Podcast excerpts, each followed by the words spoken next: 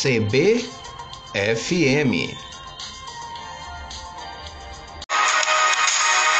Especial Entrevista. No ar.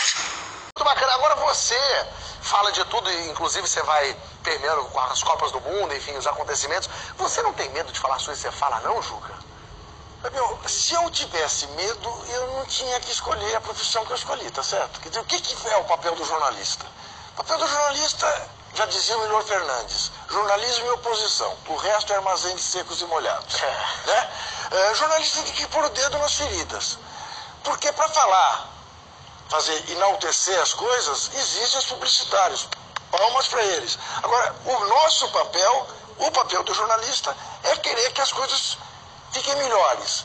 Para que as coisas fiquem melhores num país como o Brasil, você sabe disso, Fábio. Tem que meter o pé na jaca. Mas eu cito para você o Milor Fernandes. Quem se curva diante dos poderosos mostra o traseiro para os oprimidos. Não é isso? É, tem que ser lá em cima. Brinca. Agora, Senhoras e senhores, aqui fala o seu repórteraço.